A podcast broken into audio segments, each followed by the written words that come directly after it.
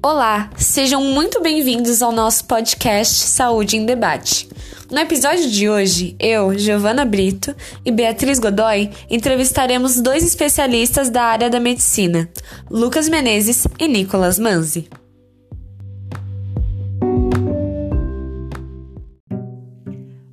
Recentemente, foi criada uma nova terapia genética por cientistas da Universidade da Carolina do Norte, nos Estados Unidos, para a síndrome de Angelman.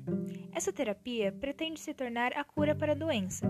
No entanto, antes de falarmos disso, vamos saber um pouco mais sobre essa síndrome. Dr. Manzi, você poderia nos explicar o que é a síndrome de Angelman e quais as suas principais características?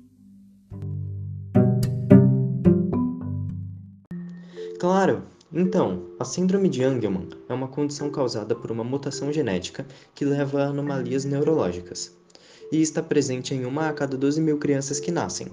A maioria dos casos de Angelman ocorre quando um segmento do cromossomo 15 materno, contendo esse gene, é detectado. Em suas características, temos o atraso mental e problemas locomotores, atraso de linguagem e fala e também crises epiléticas, também podemos perceber algumas características faciais distintas, hiperatividade e risos frequentes, normalmente muito afetivos.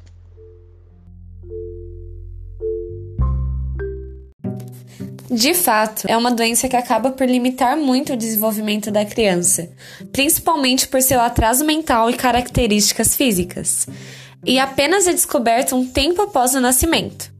O que nos leva a pensar: como é feito o diagnóstico dessa síndrome e como ela pode ser tratada para permitir à criança o melhor desenvolvimento possível?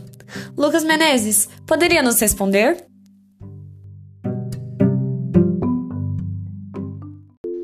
Sim, então, o diagnóstico é feito por cerca do primeiro ano de vida da criança, feito por um pediatra, geneticista clínico ou neurologista, se baseando na análise do desenvolvimento motor e da fala, relatando movimentos atípicos como tremores, andar sem equilíbrio com braços e pernas afastados. Quanto ao tratamento, não há uma cura certa, mas podemos aliviar os sintomas como o controle da epilepsia por medicação, a fisioterapia para prevenir a rigidez e também terapia de comunicação e fonoaudiologia para trabalhar a fala da criança.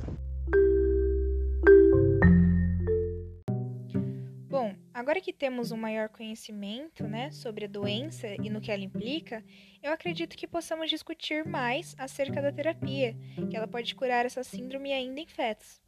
Apesar de, na maior parte das vezes, ela ser descoberta somente após o nascimento, a síndrome de Angelman pode ser detectada em gestação ainda. No entanto, não há tratamentos disponíveis para mulheres que recebem esse diagnóstico. Por conta disso, a notícia dessa nova terapia trouxe grande esperança. Doutores, expliquem como essa terapia deve funcionar. Então, essa terapia surgiu na Carolina do Norte, nos Estados Unidos, mas ainda não foi testada em humanos. Ela pretende usar a ferramenta de edição genética chamada CRISPR-Cas para injetar um vírus inofensivo que infecta propositalmente os neurônios dos fetos corrigindo as falhas genéticas ainda no útero. Já na parte genética da coisa, pessoas saudáveis têm duas cópias de cada gene, mas nem sempre que as duas ficam ativas, dependendo uma delas pode ficar silenciada. A síndrome de Angelman é um problema no cromossomo 15 da mãe. Para que o cérebro se desenvolva normalmente, a cópia da mãe do cromossomo 15, chamada de UBE3A, é ativa, enquanto a do pai não. Um problema nessa cópia materna pode fazer com que não haja genes saudáveis ativos. Utilizando a técnica mencionada, CRISPR-Cas, os cientistas conseguiram ativar a cópia herdada do pai antes que a doença se manifestasse. As pesquisas sugerem que tal terapia seria mais eficaz se feita durante o segundo trimestre da gestação, quando o cérebro do feto está se desenvolvendo inicialmente. Ao realizar estudos com animais e células humanas, é mostrado que, quando a terapia gênica é administrada ainda no útero, o gene paterno é ativado de forma ainda mais eficiente.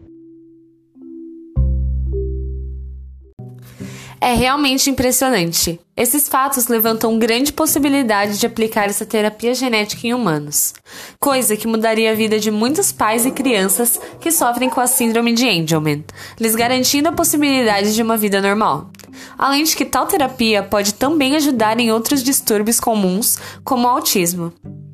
De fato, é uma notícia ótima de receber e também não podemos deixar de ressaltar como é admirável o trabalho dos médicos e a sua contribuição para a sociedade, tanto em pesquisas quanto em atendimentos clínicos.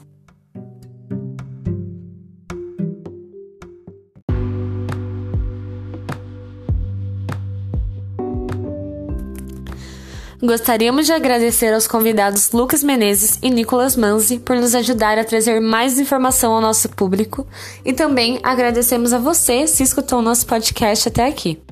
Esperamos que tenha aproveitado o conteúdo transmitido. Se desejar, pode conferir outros episódios que lançamos às quartas-feiras. E nos vemos no próximo episódio de Saúde em Debate.